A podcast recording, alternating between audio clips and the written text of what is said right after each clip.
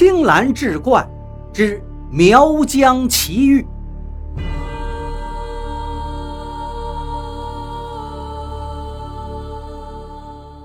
书接上回，不到半个时辰，两个姑娘就回来了，已经换成了男子的装束，衣服窄小，袖子极短，颇像苗家儿郎。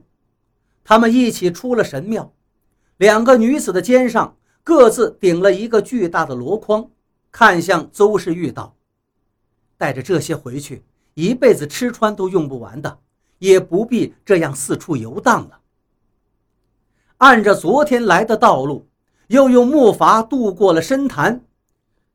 两个女子扶着邹世玉上岸行走，又经过了那条惊险逼仄的山路，也不像他来的时候那样小心翼翼了。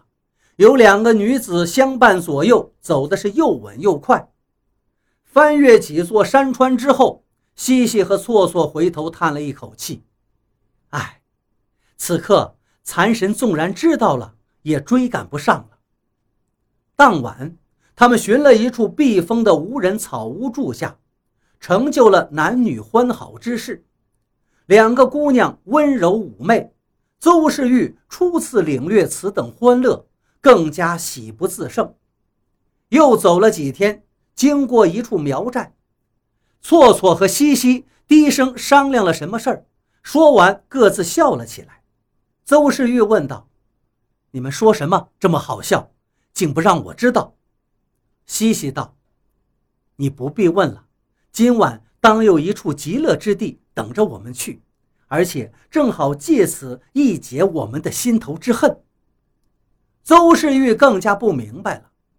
错错先向前走，等到了一家门口，只见门庭高大，像是当地的氏族大家。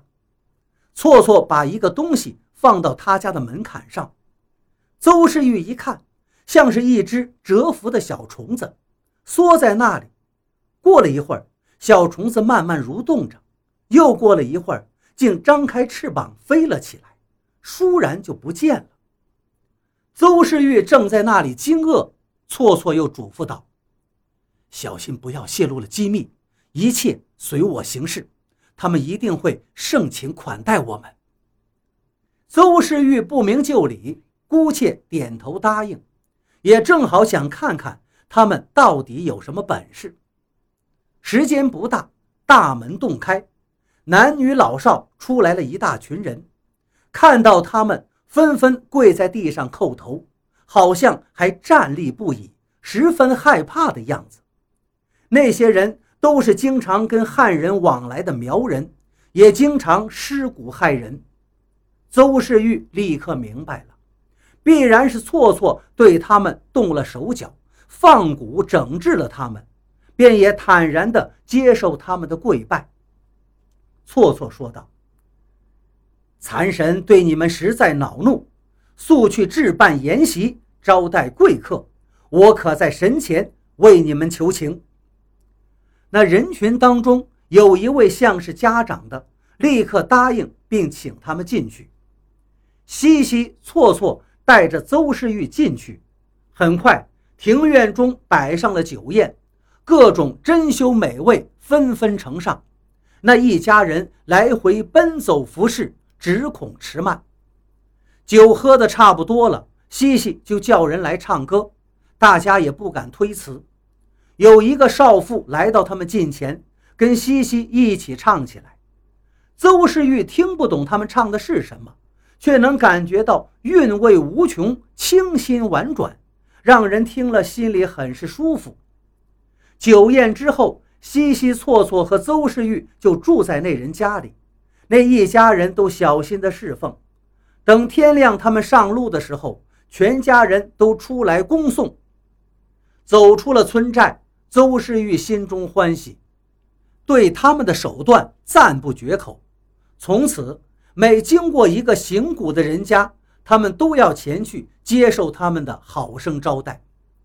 等到了楚地的地界，西西说道：“今日已到了文明之邦，不能再像先前一样了。”就从箩筐中拿出了一两件珍宝，卖了万贯钱财，买了一条船，重新整理行装。两个姑娘也脱下苗装，换上了汉人鲜丽的衣服，就更加显得美艳。买了几个婢女服饰，宛若富贵人家。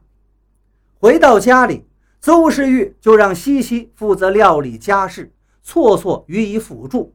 他们二人之间也没有什么嫉妒之心。